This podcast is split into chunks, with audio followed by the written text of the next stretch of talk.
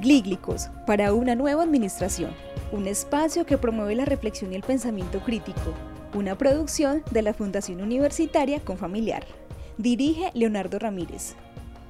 Hola a todos y todas, le damos la bienvenida a nuestro segundo programa eh, de Glíglicos, un espacio para el pensamiento crítico, un tiempo para, para la reflexión, para detener la mirada ante todas estas eh, problemáticas actuales, ante las dinámicas de, de la educación, ante las dinámicas de, de, la sociedad y en el marco de lo que hemos trabajado en el semillero, que es todo el tema de la crisis ambiental y, y la crisis civilizatoria por la que atraves, atravesamos eh, actualmente. Eh, hoy estamos con un gran amigo, un gran compañero, un gran docente de la Fundación Universitaria Confamiliar Risaralda. Su nombre es Alex Pérez, es docente en el área de, de mercadeo, pero más allá de eso, es un gran pensador en, todo el tema asociado al, al, pensamiento crítico y por eso está eh, con nosotros. Entonces le damos la bienvenida eh, y dejamos que él se presente. Hola a todos, hola Leo, eh, gracias por la invitación. Creo que veo y siento elogios muy, muy característicos de Leo, que es agradecido con todo su entorno, especialmente con aquellos que lo rodean. Entonces les voy a contar quién es Alex de una forma eh, un poco corta porque hay muchas cosas por contar, pero les daré, les daré como un esbozo de quién he sido. Hasta el momento eh, me he podido graduar de magíster en administración de negocios en un MBA en la Universidad Autónoma de Manizales. Soy especialista en gerencia y mercadeo de la Universidad La Gran Colombia y soy administrador de empresas de la Universidad del Valle. He tenido un recorrido de trabajos eh, a nivel estatal, de orden privado, pero también he desarrollado mis propios emprendimientos, del cual hoy en día soy gerente de una de esas actividades. Muy interesante y muy, muy amplio el recorrido. Y además vamos a hablar un poco también ahora de, de cómo se forja esa personalidad en la universidad pública. Es nuestro compañero, nuestro invitado hoy es egresado de, pregrado de, la Universidad del Valle, una universidad que ha tenido una muy buena escuela y también caracterizada por, por el pensamiento crítico. Pero bueno, para empezar a entrar en, el tema de, del pensamiento crítico, queremos que nos compartas esa, esa primera definición. Para ti, ¿qué es pensamiento crítico? En esencia, quería, mm, desde que Leo lo propuso, llegar desde la etimología del pensamiento crítico, que viene del latín pensare, que lo tratamos como un sinónimo de pensar y más relevantemente crítico o la crítica que viene del griego krinein, que nos indica es el separar y el decidir. Allí es donde me genera una gran inquietud porque no nos enseñan eso. Nos enseñan que la crítica es simplemente un punto de vista y se vuelve un poco más agresivo en nuestra cultura y casi que peyoriza la palabra pero no nos han enseñado que el decir crítica es la toma de una decisión, es separar y ya empiezas a generarte una autonomía en tu propio quehacer mental. Claro, estoy muy de acuerdo con, con, esa primera, con ese primer acercamiento. Y además que tú mencionas algo muy delicado y es la agresividad en el pensamiento distinto. Hay algo que, que hay que tener en cuenta y es que cuando eh, la sociedad logra separarse, a veces en esas dicotomías, por ejemplo en la dicotomía política que atravesamos actualmente, se generan divisiones también eh, agresivas, digámoslo así. Se orienta al pensamiento en contra y no a una construcción colectiva. ¿Qué papel juega entonces el, el pensamiento crítico en ese, en ese sentido? ¿Cómo lograr que el pensamiento crítico, en lugar de dividir, logre que el estudiante asuma una postura, pero que esa postura no sea una postura eh, que no es dialogada, una postura eh, que es casi como un dogma, sino que es una postura que la asume, pero que está dispuesto a dialogarla. ¿Cómo lograr eso? Quiero empezar por lo último que planteaste frente al dogma. Cuando nosotros hablamos de dogma, estamos hablando que es una, una forma de, de encasillar, de esquematizar, pero ¿qué esquematiza? En esencia, desde lo que yo te puedo decir, es el poder. Eh, guarda es un poder oculto que está en todos los niveles de la sociedad. Entonces, eh, lo que vemos hoy nosotros, que hay que separarlo de otros entornos eh, territoriales, geográficos, es que vivimos muy diferentemente el pensamiento crítico porque nosotros estamos aprendiendo, somos una nación bicentenaria que estamos eh, párvulos frente a lo que otros entornos han podido lograr. Por tal motivo estamos eh, con esta charla, por ejemplo, entendiendo lo que se puede llegar a hacer con pensamientos diversos, porque somos hijos de la violencia, del ultraje, de la corrupción traídas de otras esferas, y yo lo puntualizo desde el punto de vista europeo eh, principalmente, que no nos han permitido pensar desde el punto de vista individual porque la enseñanza desde esas escuelas del mal llamado viejo continente nos hacían pensar como lacayos, como siervos que no tenían la posibilidad de definir su propio pensar porque debíamos obedecer a unas instituciones dogmáticas para continuar con su hegemonía del poder, que en últimas, dentro de lo que tú planteaste, que es la política, es eso, como a través de una representatividad humana se ejerce el poder, mal llamado desde el liderazgo, pero que obliga al resto de los congéneres a seguir esos lineamientos esquematizados por el dogma. Qué bacano, qué bacano lo que estamos planteando y además que me llevas a, pensar y, quizás podemos hacer la relación también con algo que he venido trabajando los últimos tiempos y es las epistemologías del sur. Podríamos asumir entonces que para que surja un, un pensamiento crítico fuerte se necesita o es necesaria una decolonización del pensamiento, por ejemplo, encontrar nuestras propias raíces, encontrar y asumir nuestra propia historia y empezar a, a formar esas, esos pensamientos disruptivos. Y además que también planteas algo muy importante y es la relación entre el, entre el pensamiento y poder. Podríamos asumir también algo que, que hemos hablado y es que el poder a veces puede que no le guste mucho el pensamiento crítico precisamente por eso, porque en, en algunas ocasiones lo puede ver en contra. A ver, Leo, mm, a mí me gusta mucho pensar sobre mm, el qué se puede decir desde el punto de vista en el que te encuentras pero no solamente es desde el hoy, sino también que es desde el pasado. Entonces, mm, se podría decir que la historia la escribe quien gana. Pues sí, es cierto, la historia la escribe quien gana, quien genera una realidad. Y esa realidad no permite que haya un punto de crítica. Entonces se vuelve un ejercicio emancipador de quien a través del poder plantea un pensamiento que en su proceso mental existe solo para ellos, pero que debe ser irradiado hacia los demás quienes fueron eh, sometidos a una presión. Entonces, ¿qué pasa con el sur? Realmente se ha estado escribiendo qué es Suramérica, qué es Centroamérica y qué es América. Poco a poco se encuentran vestigios de civilización incluso mucho más antiguas de lo que se plantea y de la influencia de otros espacios.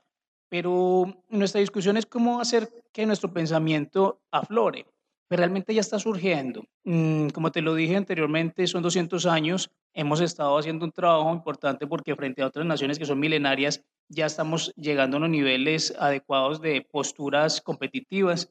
Pero lo que podemos hacer como individuos para ir eh, aflorando ese pensamiento propio es empezar a recordar. Somos naciones que nos han enseñado a no recordar, no recordamos ni siquiera a nuestros bisabuelos, no sabemos quiénes son, Mm, escasamente nuestros eh, tatarabuelos y eso que por historias, pero vamos a civilizaciones más antiguas que tienen, incluso hay un top 10 de las empresas más viejas del mundo que pueden recorrer sus 40 generaciones de creadores de empresa y nosotros no alcanzamos siquiera a nivel familiar a llegar a la tercera generación de constitución pero porque no generamos un arraigo sobre nuestras propias costumbres, sobre nuestras propias actividades del folclore que sean propias nuestras, porque han sido impuestas. Pero se puede percibir en los últimos años cómo los jóvenes a través de la consecución de conocimientos perdidos, eh, estrategias de el compartir de saberes ancestrales,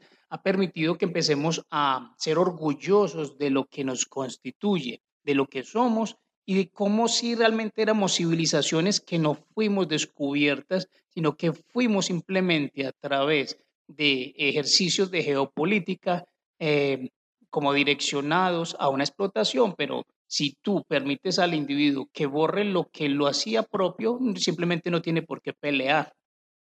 Totalmente de acuerdo en eso y hay que, hay que recordar también que, que es muy interesante escuchar la historia de los que pierden las guerras, digámoslo así, de los que han, han sido, digamos, eh, los perdedores en, en estos asuntos. Y además que es muy importante recuperar los pensamientos, recuperar nuestra memoria, nuestra memoria eh, histórica, nuestra memoria sensible y, y empezar, digamos, a, a, decolonizarnos un poco. Y más en, en, el, en, el, pensamiento administrativo. Yo creo que la administración ha sido, digamos, una, un gran ejemplo de todas las ideas de, de colonización. Nos hemos quedado con esas ideas de, de capitalismo, de neoliberalismo, de, todas esas dinámicas que se ejercen en Europa y tardíamente en Estados Unidos y que adoptamos acá como, como única vía para ese, para ese llamado desarrollo. Los países que ganan la Segunda Guerra Mundial se inventan las teorías del desarrollo y nos dicen a nosotros que la única vía para ser como ellos, en ese ego y en, y en, esa, en esas dinámicas que teníamos que ser como ellos y que la única vía era la industrialización.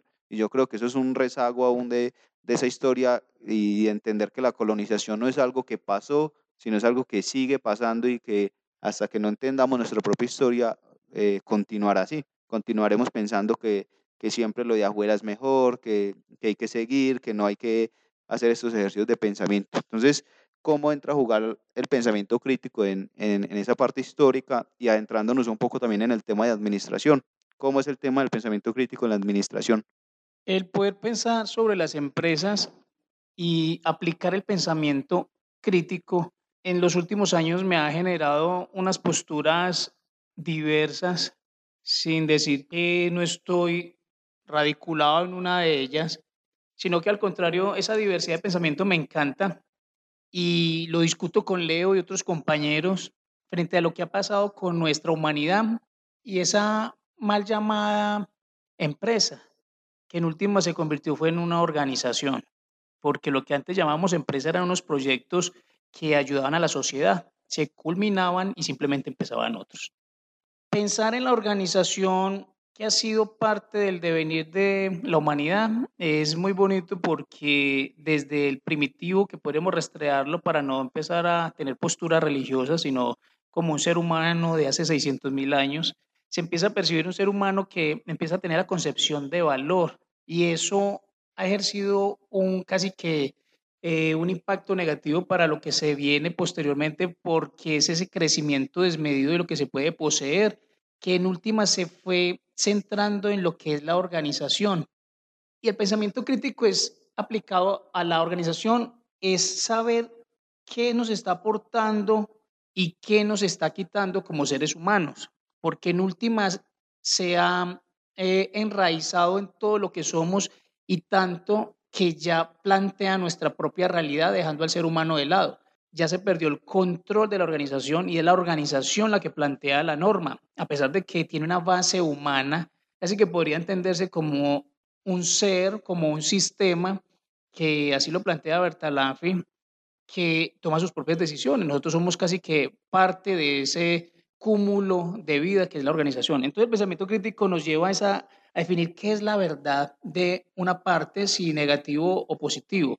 Hay que llevarlo a los dos niveles, porque lo planteabas, Leo, frente a lo que es un país desarrollado y, no, y como nos catalogan en algunos espacios como vías de desarrollo, realmente no hay parangón para esto. Sí tenemos el parangón para definir que hay países con diferentes características, pero que haya uno más desarrollado que el otro es complejo. Los que está definiéndose de desarrollo son todos aquellos parámetros que a partir de las organizaciones se define como exitosa o no, porque para una sociedad simplemente el éxito podría ser tener su cultura totalmente arraigada, definida y sin cambios, que no quiere decir que tenga desarrollo, pero para otras es totalmente un impacto a nivel tecnológico. Pero entonces, ¿quién toma la decisión? Cada uno de estos seres.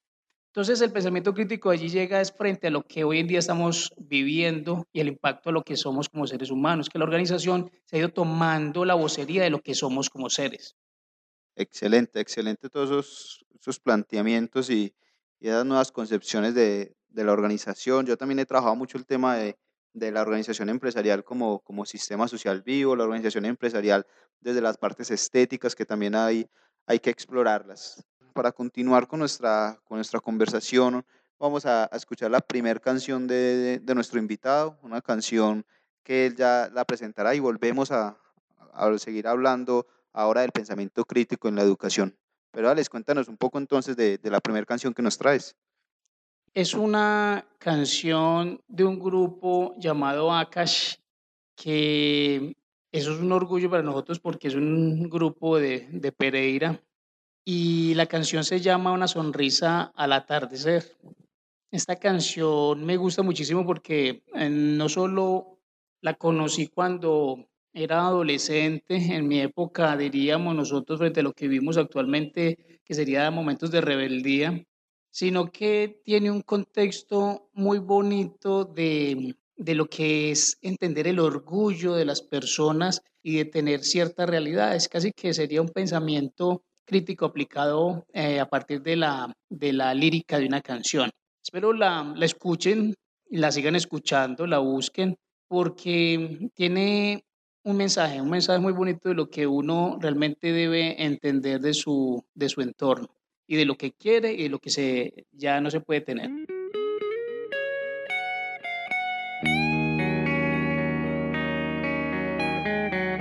No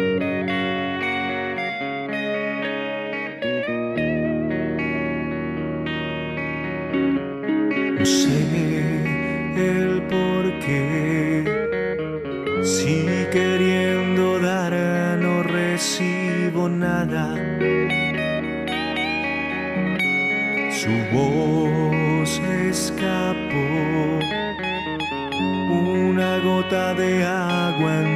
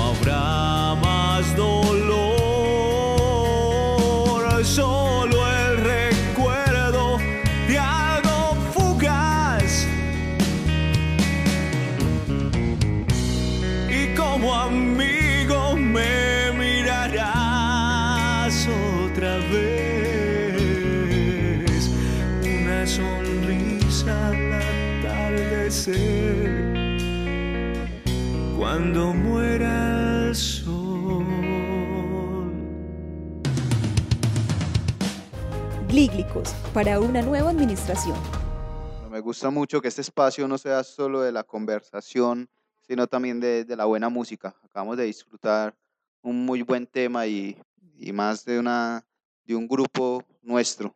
Excelente tema. Vamos entonces a, continuar hablando de algo que me parece fundamental también comprender y es cómo se generan los procesos de pensamiento crítico desde la educación, tanto a nivel del sistema educativo, a nivel de la institucionalidad, pero sobre todo el pensamiento crítico desde el espacio más importante y, el espacio yo creo que fundamental que tenemos los docentes, que es el aula de clase.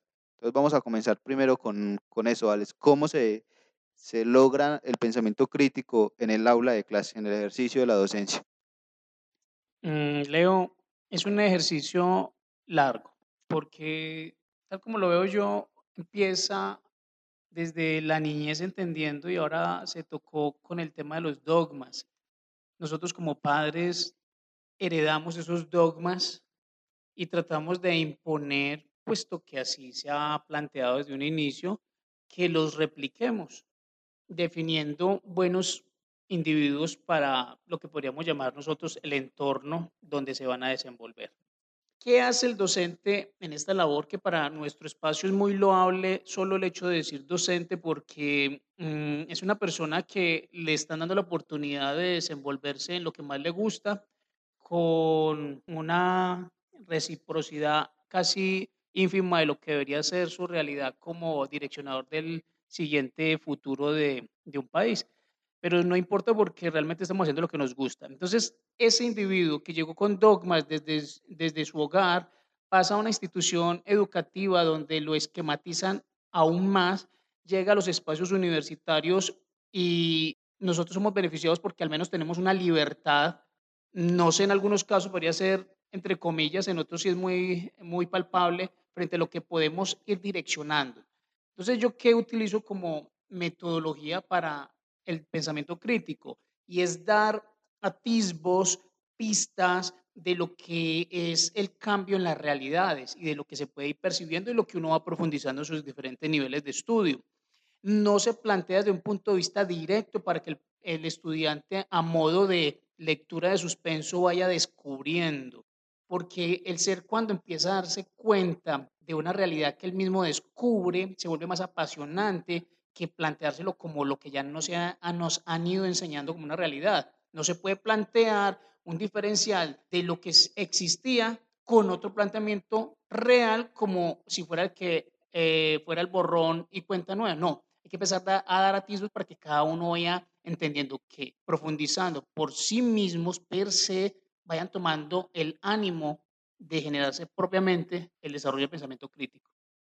Claro, y además comprender que, el ejercicio de la docencia siempre es un despertar del, pensamiento y, y del, sentir también, es un sentipensar. Muy importante entender eso.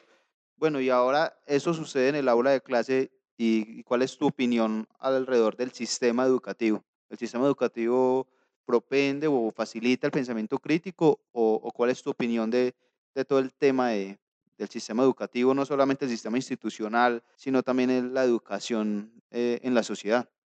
Leo, realmente yo quisiera despacharme en prosa frente a ciertos planteamientos, pero yo soy un positivista y creo, entendiéndolo sí, detrás de todo siempre hay un propósito, pero entiendo que los sistemas muchas veces, eh, como lo planteaba con las organizaciones, llegan a tal tamaño que es difícil poderlos cambiar así sepamos que van mal por el tamaño, lo paquidérmicos, eh, ya los jurásicos que se han convertido pero sé que eso es una, una luz que se va conectando unos con otros. Entonces, mm, ¿qué pasa con los sistemas? El sistema educativo realmente eh, lo entendemos como que debe existir, pero de- necesita moverse más rápido hacia los cambios que se están viviendo.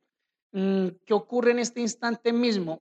Es tan lento que los mismos individuos que son sujeto de, del direccionamiento del estudio lo están haciendo por sí mismos, están cambiando y ya casi frente a lo que se percibe, no están asistiendo a las aulas. Se está viendo una merma gradual, progresiva de la asistencia a los diferentes espacios de educación. Y existen diferentes estudios, pero podemos percibir que ya los mismos individuos están buscando sus propias eh, respuestas, sus propios desarrollos, identificando sus herramientas y se quieren volver más dinámicos frente a esa apropiación. Por tal motivo, el sistema está casi que perplejo, observando que lo que antes era una obligatoriedad y todos teníamos que pasar por un solo embudo, cada uno está tomando sus propias decisiones, que es complejo frente a lo que está establecido, porque debemos sustentar que eh, debemos entregar un testimonio a los demás. Pero, ¿qué pasa? Cuando cada uno va tomando su propia decisión, casi que estamos dando una visión diferencial de lo que se avecina, que en mi parecer es provechoso. Claro, ese- es, es importante en- entender esas dinámicas también y más cuando le, le adicionamos a, a todo lo que has planteado un problema también de, de lectura. Tenemos un problema de que nuestra sociedad no lee y además me preocupa también que lo poco que lea no lo asuma como, como pensamiento crítico, sino que lo asuma eh, como modelos a seguir casi que de manera sin cuestionarse o como si fuera la verdad absoluta que, que hay que hacer. Entonces, queremos también saber qué papel juega la, la lectura en el, en el pensamiento crítico, cuál es la dinámica, digamos, en la lectura. Y además también entendiendo algo que hablábamos con Gio en nuestro anterior programa, y es que la lectura no necesariamente eh, se reduce a la lectura de un libro, sino también a la lectura crítica de los contextos, a la lectura crítica de los comportamientos y, y todo. Pero queremos saber qué papel juega el pensamiento crítico en la lectura. Leo, realmente la lectura es vital para los ejercicios de pensamiento crítico. Y no es algún tipo de lectura, es toda la lectura que más se pueda eh, ingresar a cada uno de los eh, individuos a través de los diferentes medios. Es base para que tú pienses de una u otra forma, que es que no estamos definiendo que tiene que ser especialmente una línea, no, que exista de cualquier forma, pero que haya medios a través de los cuales llega el mensaje. En este caso, lo que me plantea la lectura. Eh, es un tema de discusión muy amplio. Leo, yo estoy en, eh, yo soy, tengo una línea de mercadeo y veo las tendencias. Casi que estamos viviendo lo que pasó en el primitivo y algunos doctos del ejercicio gramatical están casi que eh, en una crisis porque estamos dejando de lado incluso la mismísima escritura por lo que llamábamos antiguamente los jeroglíficos pictogramas, pero yo digo, así se comunicaba el ser humano hace 600 mil años y lo estamos repitiendo. No quiere decir que exista un proceso a la inversa, sino que estamos en una velocidad imparable donde los seres necesitan comunicación, pero a través de ese mismo mensaje de velocidad, necesidad de comunicación, también tenemos que llegar a esas nuevas generaciones con nuevas formas de lectura, que hemos tratado casi que de volverlos en un estándar de lo que vivíamos nosotros como formas de lectura, que yo mismo lo vivo. Tengo mis libros de forma tradicional, pero también tengo mis, mis libros de la forma actual. ¿Qué hay que hacer? Buscar la forma que se irradie. ¿Qué tipo de lectura? Cualquiera, que llegue, que se multiplique, que así poco a poco, a partir de lo que se va entregando al individuo, cada uno va tomando sus diferentes puntos de vista, que a través de ese primer ejercicio, nosotros como docentes debemos ya encaminarlo a lo que se necesita, que es el cambio de la sociedad hacia un mañana que nos puede beneficiar a todos. Y en ese contexto también hay algo que, que me ha venido preocupando mucho, que lo hemos hablado eh, en otros espacios, y es algo, por ejemplo, que, que puede ser un avance tecnológico como es el autocorrector en, en estos mensajes de, de en las redes sociales o cuando escribimos en los dispositivos. Pero hay algo que nos, que nos debe preocupar y es que cuando escribimos con ayuda del autocorrector no hay necesidad de ejercer eh, un proceso de pensamiento, no hay un proceso cognitivo ahí, dejamos que el, casi que el celular eh, o el dispositivo complete la, la frase. Y hay algo que hay que recuperar mucho también, que desde hace un tiempo lo he venido trabajando y es, por ejemplo, la escritura a mano. cuando uno escribe a mano necesita pensar antes de, de plasmar en la hoja y eso implica un proceso distinto que, que escribir en un dispositivo donde, donde existe un, un, autocorrector. Entonces hay que tener pensamiento crítico también en, ante todas estas nuevas eh, modalidades, no para negarlas, sino para, como tú dices, encontrar las formas de, de generar pensamiento crítico también desde ahí. Glíglicos.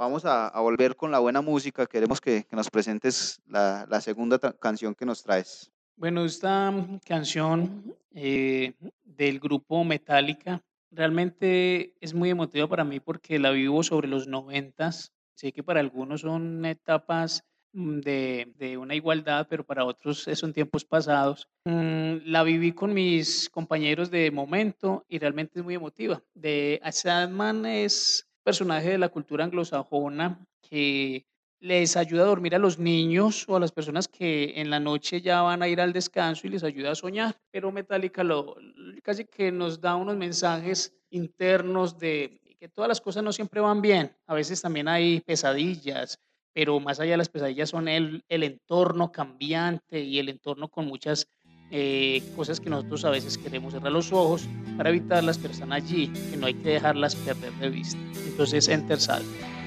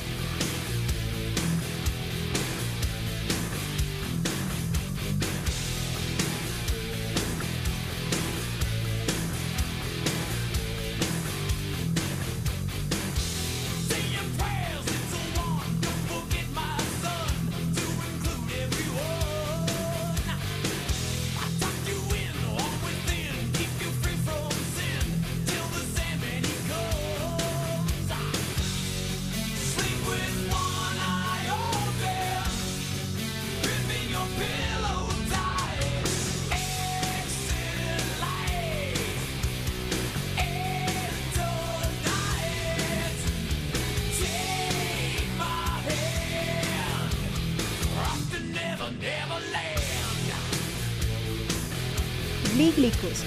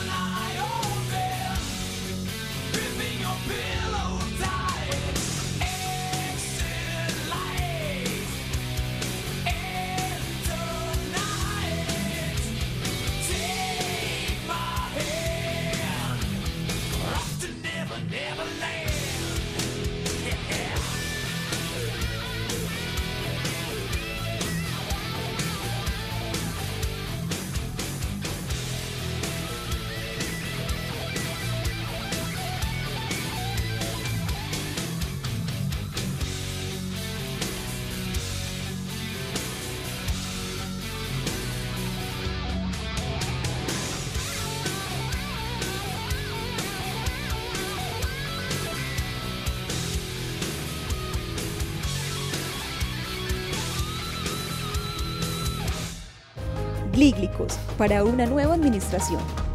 Acabamos de disfrutar una muy buena canción de un, de un, gran grupo que también marca, digamos, épocas. Es interesante ver también cómo el pensamiento se refleja en el arte, se refleja en la música, se refleja en todas esas expresiones de, del ser humano. Es muy importante estas, estas concepciones.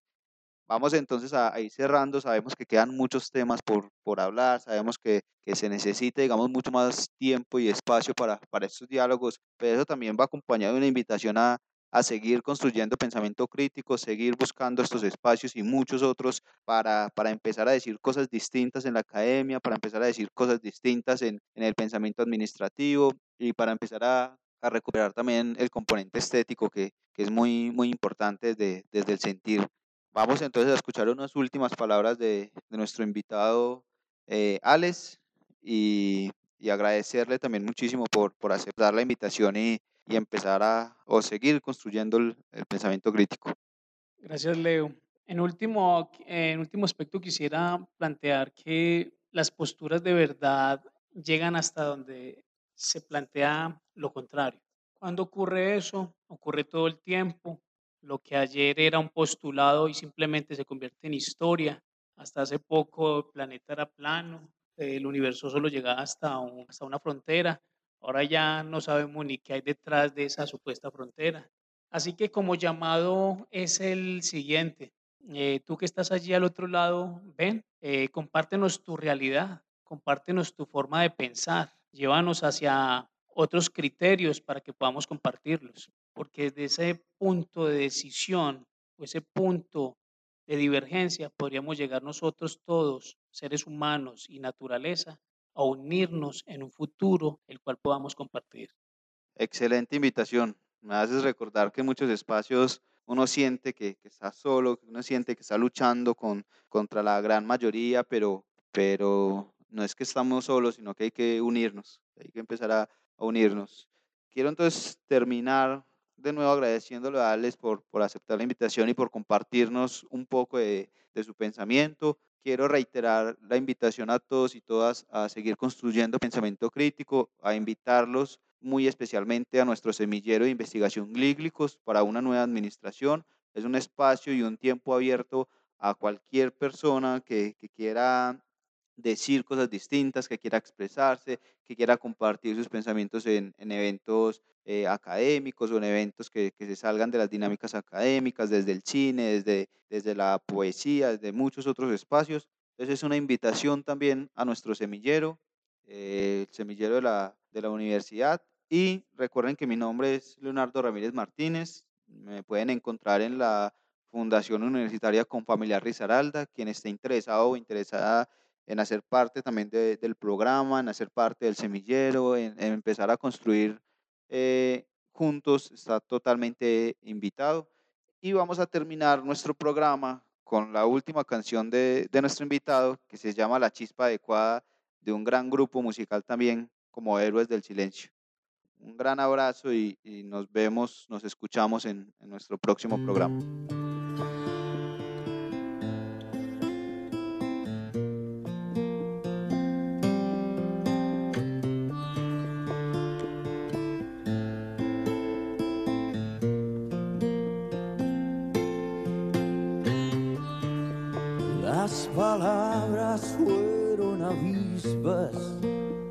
Calles como dunas cuando te espero llegar.